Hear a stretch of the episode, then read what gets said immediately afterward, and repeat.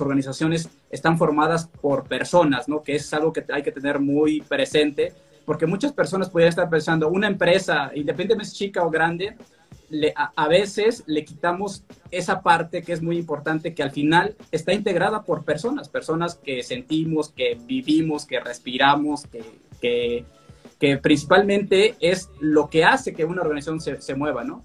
Entonces, eh, desde, tu, desde tu perspectiva, ¿qué, qué, qué nos puedes compartir eh, con, en este tema? Mira, la parte de, de, como bien lo dices, las empresas se tienen que dar cuenta de que las personas son emocionales. Eh, todos, todos somos un cúmulo de emociones y estas emociones son detonadas por muchas circunstancias. Eh, en este caso, hablando del tema de flores y el tema de empresas, va muy de la mano porque inclusive la, el ambiente de trabajo se genera eh, debido a las emociones que de las personas que trabajan en ellas y los que van a trabajar. Entonces, cuando vemos que llegas a un lugar oscuro, tétrico, en donde no hay nada de vida más que las personas, pues resulta triste.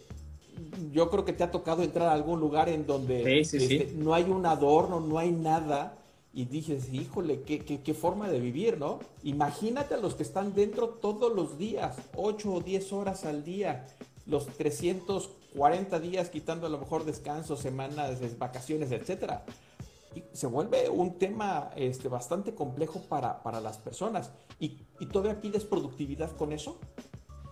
Entonces, cuando me invitaste a platicar sobre temas de, emociones y flores, dije, híjole, qué padre, porque tener una plantita, tener una flor, ya no solo es un proceso de regalo, de presente o de ocasiones especiales, ya se vuelve o debería de volverse parte de lo que hacemos a diario, de lo que vivimos y de lo que vemos a diario.